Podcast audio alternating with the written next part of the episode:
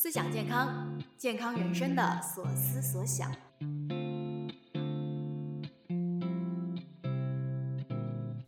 这里是 Health Crew 营养师团出品的思想健康，我们会展开说说各种健康话题。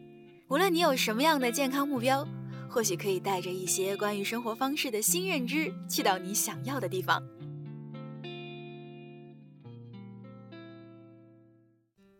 嘿，你好啊，我是 QT。假期过得怎么样？无论如何，今天又是工作日了。假期呢，我哪里也没有去，在社区里面活动。咖啡厅真的是难得一见的空啊！劳动节当天，我真的在那里劳动了一天。嗯，我还去了社区的小公园，每天早上跳操。然后呢，我跟跳的是 Grow with Joe，啊，在 B 站上有周姐的官方账号。我是那个疫情闭关期间跟着纠姐运动的，感觉非常的好啊！她的那种快乐情绪真的会感染到你，让你觉得哎没有那么累，而且呢音乐也很不错。我就在公园里面戴着耳机跳 water break 的时候，回头一看，哎发现有两个奶奶也在跟着我做动作，我就朝他们不好意思的笑笑。那全程跳完之后呢，他们还问我明天来不来，什么时候来？我觉得真的还挺好的，嗯，比健身房运动更加开心。有的时候呢，场地、伙伴都没有那么重要，在健康这件事情上，关注自己就好了。好了，话不多说，正式进入我们的这一期。最近呢，有个小姐姐的故事让我印象非常深刻，因为她喜欢的生活方式博主自己在尝试和推荐无麸质饮食，那她呢也跟着去试试看。两个月之后呢，他实践下来，觉得感受非常的好，整个人的健康状况，他觉得啊，如果原来是六十五分的话，现在他自己可以给自己打到八十五分。那你是不是也听过无麸质饮食呢？是不是有点好奇，或者说已经试过了？欢迎你在留言里告诉我，分享你的感受。这一期呢，我就来和你叨一叨无麸质饮食。先来说一说麸质究竟是什么东西。如果我们简单一点理解的话呢，麸质就是谷类作物，像啊小麦、大麦和黑麦里面的面筋蛋白。那面筋蛋白占到小麦粉蛋白质的百分之七十五左右。那 gluten 这个词呢，它来源于拉丁语的 glue，就是我们说的胶水那个词。那和胶水有什么关系呢？我们知道揉面团的时候啊，面筋蛋白质遇到水会交联形成一个弹性网络，帮助面团去粘在一起，就像胶水一样。哎，好像面糊就是可以拿来当胶水的，对吧？那发面的时候呢，酵母会让面团充满气体，这个弹性网络呢就会被啊撑开来，面团就会变得很松软，这就是平时你吃到的普通小麦面包的口感。那一般来说呢，面团当中的面筋含量越多，那面包就会越有嚼劲。所以呢，我们会拿啊高筋面粉来做面包，低筋面粉呢通常用来做不需要嚼劲的蛋糕、曲奇这些糕点。用来做烤面筋的谷燃粉就是用小麦做原料，那把其中像淀粉这样的非蛋白质的成分分离之后获得的这个小麦蛋白。所以呢，我们听到有人把谷燃粉叫做面筋粉，啊，我知道有些人是超爱面筋的口感的。其实这样听起来嘛，麸质或者说面筋蛋白啊，就是一个普通的天然的谷物成分，对吧？那无麸质饮食是怎么来的呢？这要从一种叫做乳糜泻的自身免疫性疾病说起。乳糜泻的这个病人，他就会对面筋蛋白产生过度的一个免疫反应，引发一系列的这个胃肠道的症状。那在临床上呢，医生会通过肠道活检和血液的抗体检查来明确这个病的诊断。这个病呢，目前是没有药可以治愈的，唯一可以改善症状的方法，就是在饮食当中去去掉这个免疫源，也就是说去避免麸质。那无麸质饮食最开始针对的就是这样的乳糜泻的患者。我们国家的乳糜泻发病率是比较低的，欧洲国家相对来说会更加高。那全球的发病率大约在百分之一左右。那无麸质饮食的热度确实是在不断的增加的哦。我特意去查了一下数据，那根据尼尔森的调查报告显示呢，二零零四年的时候，无麸质饮食在 Google 饮食相关的搜索词当中占到了百分之一点九。那十年之后，也就是说到了二零一四年的时候，这个数字从百分之一点九竟然上升到了百分之八十三，成为了全球最受欢迎的饮食搜索词之一。二零一八年，盖洛普的民意调查显示，每五个美国人当中就有一个人正在积极的尝试无麸质饮食。那我们再去 B 站和小红书上看一圈啊，无麸质关键词的这个标签和啊低碳、抗炎、减肥这些标签会重叠在一起，这种情况是比较多的。那看起来呢，无麸质确实可以说是一种食品趋势。那再加上网络的名人效应，对普通的消费者来说，有相当一部分人会认为无麸质是更健康的。那无麸质饮食对健康的影响到底是怎么样的呢？还是要来看一看循证支持。不同的临床研究啊，它关注的健康指标是不一样的。比方说，有研究无麸质饮食和代谢综合症，无麸质饮食和血糖，还有啊研究比较多的，像是无麸质饮食和胆固醇、和体重维度，以及无麸质饮食和血压。你有兴趣的话呢，可以就某个 track 单独的去看一下。那研究结果大多数都是对这些健康指标没有显著的影响，甚至有一些结果呢是负面的影响。如果我们用一句话去总结，那就是目前除了乳糜泻患者之外，没有证据表明无麸质饮食对其他人群有健康的益处。二零二三年呢，有一篇新的综述，它把这个不同的研究结果去汇总在了一起。啊，有一张非常直观的示意图，我把它也贴在了 show notes 里面。比方说呢，我们看无麸质饮食和血糖，一共有四个比较主要的研究，有两个研究呢显示没有影响，有一个研究呢显示，哎，无麸质饮食跟血糖改善有关，另外一个呢显示和血糖的恶化有关。哎，你可能会有一个疑问啊，为什么说不同的研究它的结论是啊矛盾的呢？其实啊，这种矛盾在营养科学领域的研究当中还是挺常见的。有一个因素是我们没有办法忽视的。哎，我们知道，如果你想在研究当中去干预一群人怎么吃喝，而且要持续相当长的一段时间，其实你可以想象的，这是一件非常啊困难的事情。这就是为什么很多营养学领域的研究都是观察性的研究，也就是说，研究者并不会对人群进行一个统一的干预。当然了，如果有样本量更大、持续时间更长、统一干预的随机对照实验，那证据级别就会更高，研究结果的可信度也会更加高。那在这里呢，观察性研究的情况就是说，无麸质饮食组的每一个人其实都是在用自己的方式来实现无麸质饮食的。大家摄入的食物种类可以不一样啊，有的人吃的是无麸质食材啊做的自家饭菜，有的人呢吃的是超市买的无麸质的预包装食品。那说到这里的话呢，必须要提示一下的就是，无麸质的产品其实并不等于健康产品。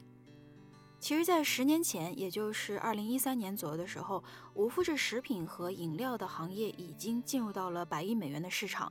同年呢，FDA 发布了无麸质食品标签的规则。美国的 FDA 和欧盟的规定都是麸质含量啊小于二十毫克每公斤就可以标注为无麸质。我们国家呢，目前还没有出台无麸质食品的产品标准和检测标准。你在市场上看到标注无麸质的国产食品呢，暂时还没有合规的根据。欧美普通超市的货架上面，它无麸质的产品的选择其实是非常多的。那如果你去到餐厅，你也会发现有一些餐厅也会提供专门的无麸质的菜单。那有很多研究专门是针对欧美市场上常见的无麸质产品的。那研究的结果就发现，这些欧美市场上的无麸质产品通常是缺乏全谷物和纤维的，而且它的微量营养元素，比方说像维生素 D、维生素 B 十二、叶酸这些，还有矿物质，和普通产品比起来也是更加低的。那另外呢，如果经常吃无麸质的预包装食品，你可能会啊比正常饮食摄入到更多的糖和饱和脂肪。那在这里弱弱的提示下，比方说啊，我们说像可乐、薯条，其实都是无麸质的。嗯，很多糖果也是无麸质的。因为你想一想啊，只要它不添加谷物的原材料，就基本是无麸质的，对吧？啊，因为我们前面有说到过，其实麸质是谷物的天然成分。在美国呢，有一个特别著名的护士人群队列，包括了二十多万人的一个大样本量。那这个队列的数据表明呢，在没有乳糜泻的人群当中，麸质的摄入量和二型糖尿病的发展呈反向的关系。也就是说呢，麸质吃的越多，二型糖尿病的发病率越低。文章也指出，虽然麸质摄入本身可能和代谢性疾病的风险没有关系，但是避免麸质摄入呢，可能会导致全谷物摄入的减少，而全谷物这个东西是具有非常明确的健康益处的。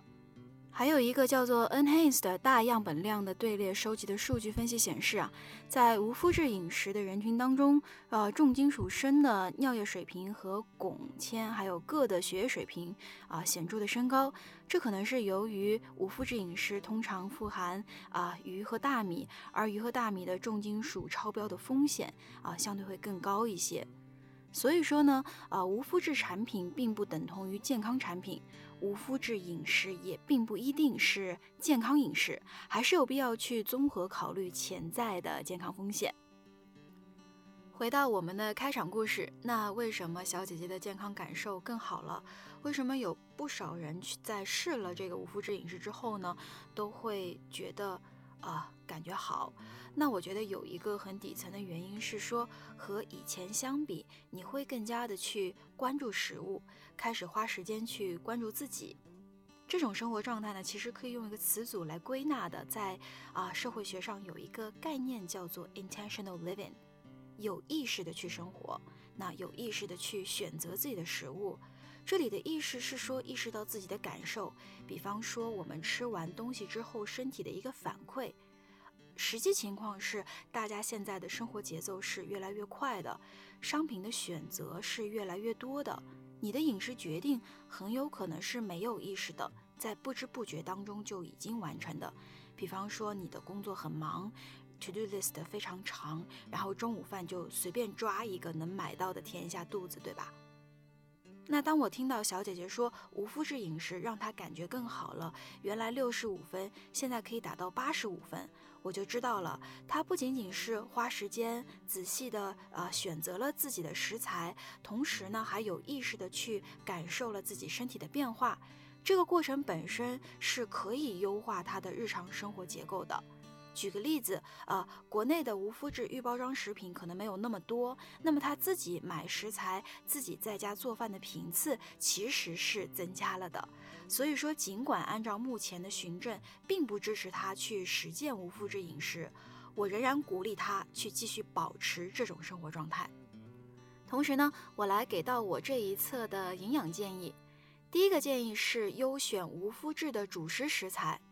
那如果你在尝试无麸质或者是低麸质饮食的话，那么优选主食食材能够帮助你的饮食结构更加健康。在这里呢，我给你推荐几个有循证支持的无麸质主食食材。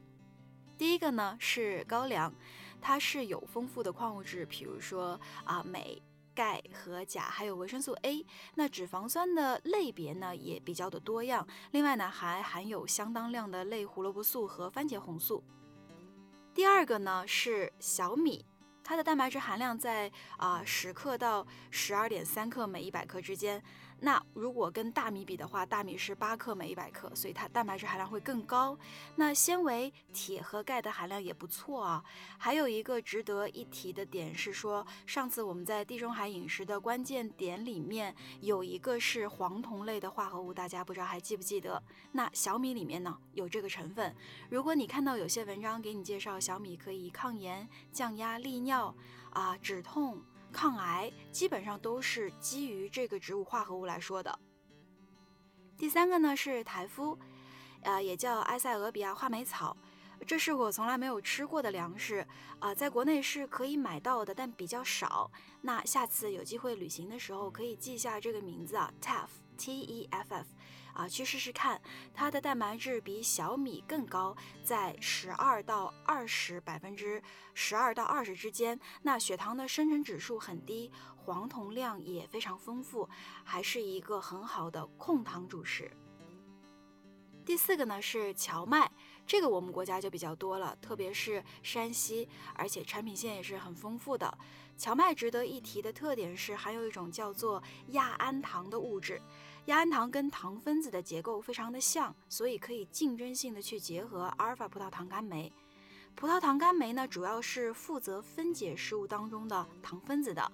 那亚氨糖可以一定程度的去抑制葡萄糖苷酶的作用啊，减缓葡萄糖的吸收和降低血液当中的葡萄糖水平。第五个呢是藜麦，藜麦其实还蛮火的，你可能比较熟悉。它其实跟我们刚才讲到的台麸一样，也是蛋白质含量很高啊，在百分之十四到十八之间，而且它的氨基酸的组成很均衡，是非常优质的植物蛋白。那我在 show notes 里面呢，也给大家总结了一张无麸质主食食材的 handout，你有兴趣的话呢，可以去看一下。总结一下，高粱、小米、台麸、荞麦和藜麦是很不错的无麸质的主食食材。第二个建议呢，是遵医嘱来补充维生素 D。这个建议呢，主要是给到执行无麸质饮食的乳糜泻患者。有研究表明呢，在接受饮食治疗的乳糜泻患者当中，特别是在无麸质饮食的第一年，补充维生素 D 是必不可少的。原因可能是由于啊，乳糜泻患者他的一个肠道吸收不良导致的这个营养缺乏，同时呢，也和营养素本身的摄入不足有关。又到了我们一句话总结时间。那今天的一句话是：一旦开始，你就赢了一半。这一点很有意思啊，是我日常工作的用户观察，就是说，无论用户尝试哪一种新的饮食方式，只要他开始关注饮食，大概率他就会变得更加健康。好，今天的这一期呢就到这里，我是 Q T，期待在评论区看到你的想法。另外呢，在单集详情页面有我给到你的 Take Home Message。